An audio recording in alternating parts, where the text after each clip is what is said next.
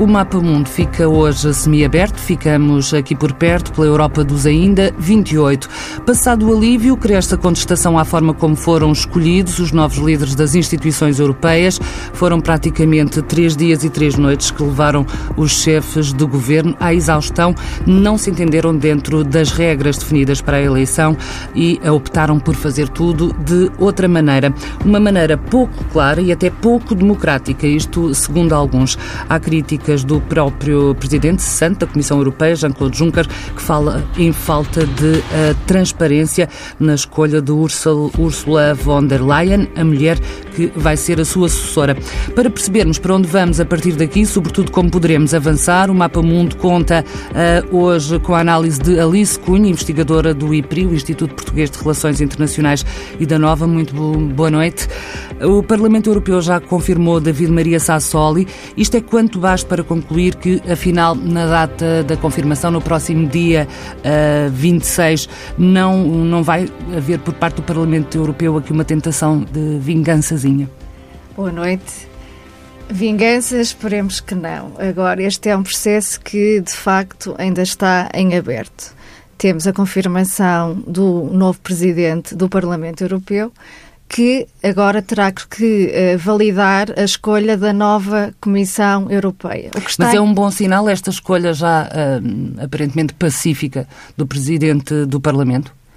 Bem, esta escolha vem no seguimento dos resultados das eleições europeias de, de maio passado e reflete, no fundo, os seus resultados. Daí que Inicialmente, David Sassoli não era o candidato evidente uh, para este posto, mas face ao que tem acontecido a nível das negociações dos líderes dos Estados-membros, uh, este acabou por ser o nome que foi apresentado, porque uh, para a eleição do presidente do Parlamento Europeu, os candidatos apresentam-se através dos partidos políticos, dos grupos políticos que aí são representados. Portanto, agora a questão é saber se esta, este não só o presidente da, do Parlamento Europeu, mas a nova composição deste Parlamento irá confirmar ou não a equipa que irá ser apresentada por uh, Ursula von der Leyen.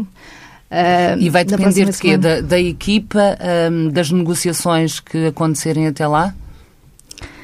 Bem, ela, a candidata, foi, eh, é a candidata dos Estados-membros que, de acordo com os está consagrado nos tratados, tem agora que uh, apresentar primeiro a sua equipa, ela como presidente e o colégio dos comissários. Uh, para esse processo, cada Estado-membro também tem uma palavra a dizer, pois irá nomear uh, o seu candidato a comissário.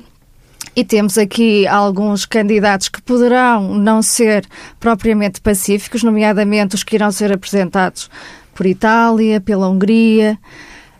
Um, essa é a primeira questão. Depois, toda a equipa irá uh, apresentar-se no Parlamento Europeu numa espécie de prova oral, em que uh, irá, uh, de acordo com as respectivas pastas, responder ao questionário e depois a perguntas dos deputados sobre as respectivas matérias. Individualmente, alguns podem não passar esse teste, mas no final a comissão é votada colegialmente. Ou seja, a candidata a presidente pode retirar algum dos nomes propostos mais a comissários, polémico. sim, mais polémicos, ou que revelem manifesta falta de conhecimento técnico ou de aptidão para a pasta que que foram, digamos, eh, nomeados. Uhum. Isso já aconteceu no passado. Eh, não só com a Comissão Barroso 1 e 2, uh, eh, mas também com a Comissão Juncker. Portanto, houve candidatos que foram retirados uh, e outros que, embora tivessem sido aprovados, não eram consensuais, portanto, foram eliminados e substituídos por outros. Portanto, aqui também pode acontecer isso, ou seja, no final. a candidata a presidente ser votada favoravelmente e o seu colégio também, mas haver alguma troca de comissões. Mas isso será o pior cenário possível? Se ela for aprovada, não será o pior cenário possível. Poderá é ter que fazer ajustes. O pior cenário Mas, possível é o Parlamento rejeitar a, a composição da próxima comissão. Agora, outro aspecto, além da equipa, é qual é o programa da candidata a presidente, a senhora Ursula von der Leyen, para a Comissão Europeia. Como é que ela vê a Comissão Europeia, o seu trabalho, a própria União Europeia, num mandato nos próximos cinco anos. E o que é que podemos, eh, daquilo que se sabe uh, desta mulher, um, em traços muito gerais, o que é que se pode antever como programa? Porque ela foi escolhida sem apresentar uh, um, um, programa e uma candidatura formal, não é? Uma, Exato. Neste sim. novo processo, portanto, acaba por ser um bocadinho, sim. andamos todos a, a, recolher bocadinhos da, da biografia da senhora e da história política e pessoal para perceber quem é, não é? Exato, sim, porque ela não é propriamente uma conhecida uh, nos corredores de Bruxelas a nível de assuntos europeus. Uh, no percurso político dela, uh, ela tem no seu portfólio as questões da família, da juventude, trabalho, assuntos sociais, mais recentemente da defesa. Uh, tem realmente estado em todos os governos da senhora Merkel, mas a nível de assuntos, questões de integração europeia, não lhe é conhecido muito o seu pensamento. Uh, poderá aqui ter uma palavra a dizer, uma vez que tem sido Ministra da Defesa, nas questões da segurança, da segurança europeia, do PESCO, nomeadamente. Uh, agora, em relação a outros assuntos, obviamente que terão que ser trabalhados muito em articulação uh, com as outras esferas de com as outras esferas governativas da, da União Europeia, porque, como sabe, a União Europeia é uma negociação 24 horas por dia, todos os dias da semana, portanto, é uma negociação constante para gerir também diversos equilíbrios uh, de poder. Portanto, toda a gente, uh, primeiro, está a tentar perceber quem ela é e que aporte é que pode trazer para as questões da integração europeia, primeiro, e que programa é que ela pode trazer. Mas, primeiro, ela, obviamente, tem que conquistar o Parlamento Europeu, porque vai ser quem a vai votar. Portanto, está tudo para já remetido para o próximo dia 16. Um, entre os nomes que também são pouco consensuais está o do espanhol uh, Borrell, este um, que será o chefe da diplomacia um, da União Europeia. Um, Por que é que este nome não caiu tão bem quanto o, o governo uh, espanhol gostaria? Exato. Bem, ao contrário da, da senhora von der Leyen, eh, é, é uma pessoa que, além da sua experiência política a, a nível nacional, tem também experiência a nível da, da esfera da União Europeia, nomeadamente já foi presidente do próprio uh, Parlamento Europeu. Por outro lado, porque é que não é consensual? Primeiro, é uma pessoa temperamental. E isso vê-se uh, por uma série de uh, declarações polémicas que já tem feito ao longo do tempo uh, sobre diversas questões uh, políticas mundiais, entrando mesmo em conflito com os Estados Unidos ou mesmo com a Rússia uh, recentemente. essas declarações polémicas têm, inclusive, eco na opinião pública que recentemente foi criado um hashtag Stop Borrell, nomeadamente para impedir a sua, a sua nomeação. Portanto, Devido, Temos aqui então, um problema de falta de diplomacia na, na forma é, como se é expressa, um, não é? Ele, ele, é um diplomata, aliás, ele neste momento está a ocupar o cargo de Ministro dos Negócios Estrangeiros a, em Espanha, mas é, digamos, um diplomata um diplomata pouco diplomata, uh, no fundo, em certas, certas questões. Depois também há a questão que algumas pessoas têm identificado, que é a questão da idade. Uh, este é um cargo uh, que exige, mesmo fisicamente, uma grande resistência, uh, até porque as relações bilaterais da União Europeia desenrolam-se por todo o mundo em diversas esferas. Uh, e vê-se o esforço que a atual representante tem feito nesse sentido. Portanto, até que ponto é que ele também, com os, 70, os seus 72 anos, também conseguirá acompanhar, fisica, mesmo fisicamente, uh, todo o trabalho que, é, que este cargo implica. Uhum. Uh, quem uh, será, é mais nova, não é? A Christine Lagarde, mas que não se lhe reconhecem problemas de falta de energia. Nem de competência. uh, transita do Fundo Sim. Monetário Internacional para o BCE. O que é que se pode esperar? Os mercados ficaram aliviados, satisfeitos. Quer isto dizer que um, não haverá grandes alterações ao nível de, hum, de financeiro e de política financeira, de pacto impactos de tudo o que está acordado e a funcionar até agora? Sim, acredito que não. Acredito que será uma transição muito suave uh, de lideranças no, no BCE. E em relação a questões uh, que estão uh, candentes, nesta fase, como é que isto funciona? Por exemplo, a questão do Irão, que está em risco, está de, de, ultrapassar, de violar o acordo e de assumir que está a violar o acordo, a questão do Brexit, que está aí à porta. portanto, estas, estas alterações em cima hum, que estamos a viver uh, na, na, em toda a estrutura uh, da União Europeia. Uh, como é que isto se resolve? Hum, como é que se responde a estas questões mais ou menos imediatas com este processo de transição? Está tudo a funcionar, de qualquer forma? Está tudo a funcionar. Neste momento, o Presidente da Comissão Europeia é o Sr. Juncker. E sê-lo até 31 de outubro próximo.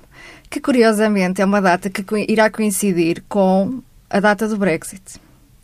E aqui uma questão a, a ter em consideração é justamente essa.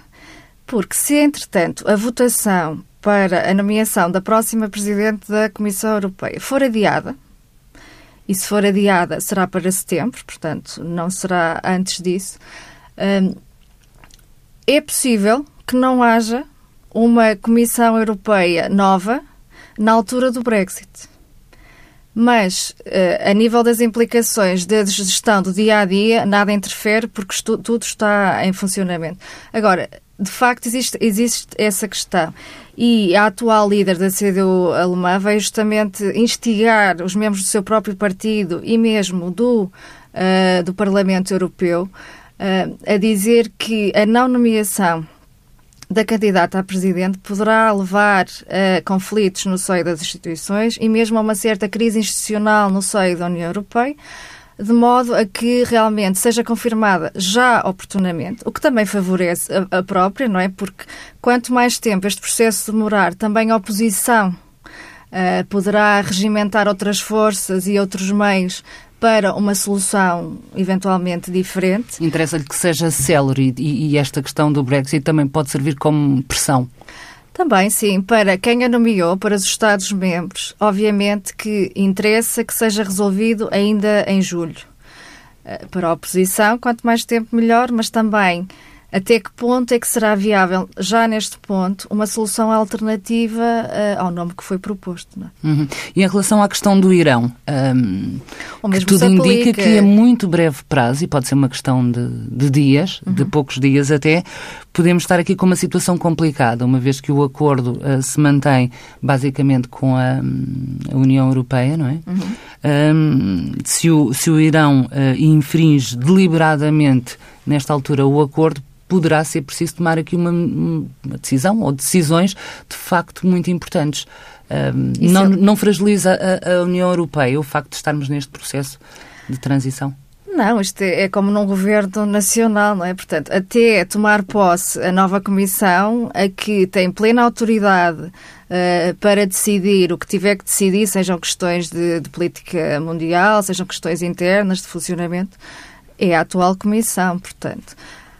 Outro aspecto seria, eventualmente, uma posição estruturante ou que fosse noutro sentido preconizada pela candidata, não é? O que também não me parece que será, não me parece que a senhora von der Leyen vai, irá trazer à Comissão Europeia uh, um aporte diferente ou uma política e uma direção totalmente diferente àquela que tem sido seguida uh, nos últimos anos. Porque outro dos aspectos importantes que este processo dos últimos dias nos tem mostrado é o enfraquecimento uh, das instituições europeias, nomeadamente o Parlamento Europeu, face ao Conselho Europeu e aos Estados-membros. O que estamos a assistir novamente é que, e em força, quem manda, efetivamente, são os Estados-membros. E dentro dos Estados-membros, obviamente, aqueles que têm uh, o maior poderio económico.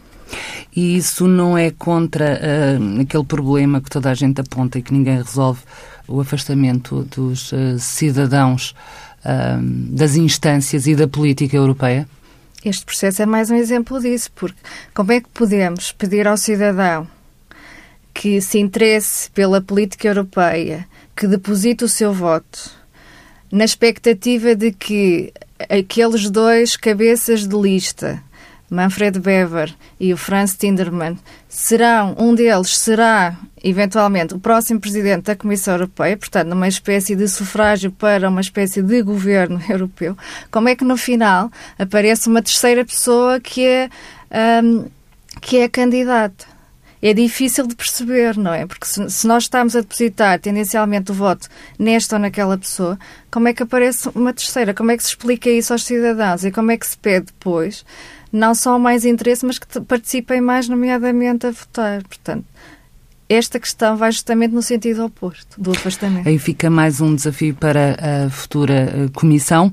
Está na altura de irmos à proposta, à sugestão de leitura para esta semana. Então vamos lá. Tem uh, a bandeira da Europa na capa e a bandeira de Portugal, para já. Então. É verdade. Bem, como o tema que hoje foi proposto pela TSF está relacionado com os assuntos europeus e como lançamos justamente este livro na, na, na passada quinta-feira, Uh, que é intitulado As Décadas da Europa, que eu tive o gosto de coordenar juntamente com o embaixador João Rosalá e Pedro de Sampaio Nunes, e que resulta de uma série de conferências que realizamos ao longo de 2018 na Sociedade de Geografia, em parceria com a Universidade Nova de Lisboa e com a representação da própria Comissão Europeia uh, em Portugal. E uh, o que é que nós quise, quisemos analisar nessas conferências que depois foram transpostas aqui para o livro? Como é que tem sido eh, os últimos 30 anos da integração de Portugal na União Europeia? Porque uh, ouvimos falar frequentemente que Portugal mudou com a adesão à União Europeia. Uh, todos reconhecemos isto, mas aqui quisemos ir mais fundo e ver em que aspectos em concreto. E então temos capítulos que são dedicados à agricultura, uh, à aplicação dos fundos europeus, às presidências portuguesas da União Europeia, que teremos a próxima no primeiro semestre de 2021, uh, mas também um olhar dos próprios portugueses, de vários protagonistas uh, que tiveram lugares de destaque, nomeadamente a nível Cavaco Silva, o José Manuel Durão Barroso, uh, o Luís Amado, uh, o João Cravinho, entre muitos outros. como é que foi a sua participação? Como é que vem Portugal na União Europeia? Uh, e quais têm, sido, na realidade, os resultados desta nossa presença? Sim, senhor, estava aqui a tentar perceber quantas páginas são. Temos aqui, portanto, as décadas uh, da Europa em 478 páginas, um livro uh, da coautoria de Alice Cunha, convidada de hoje do Mapa Mundo. Ficamos por aqui uh, neste programa que é uma parceria TSF e PRI. O Mapa Mundo é uma parceria da TSF com o Instituto Português de Relações Internacionais.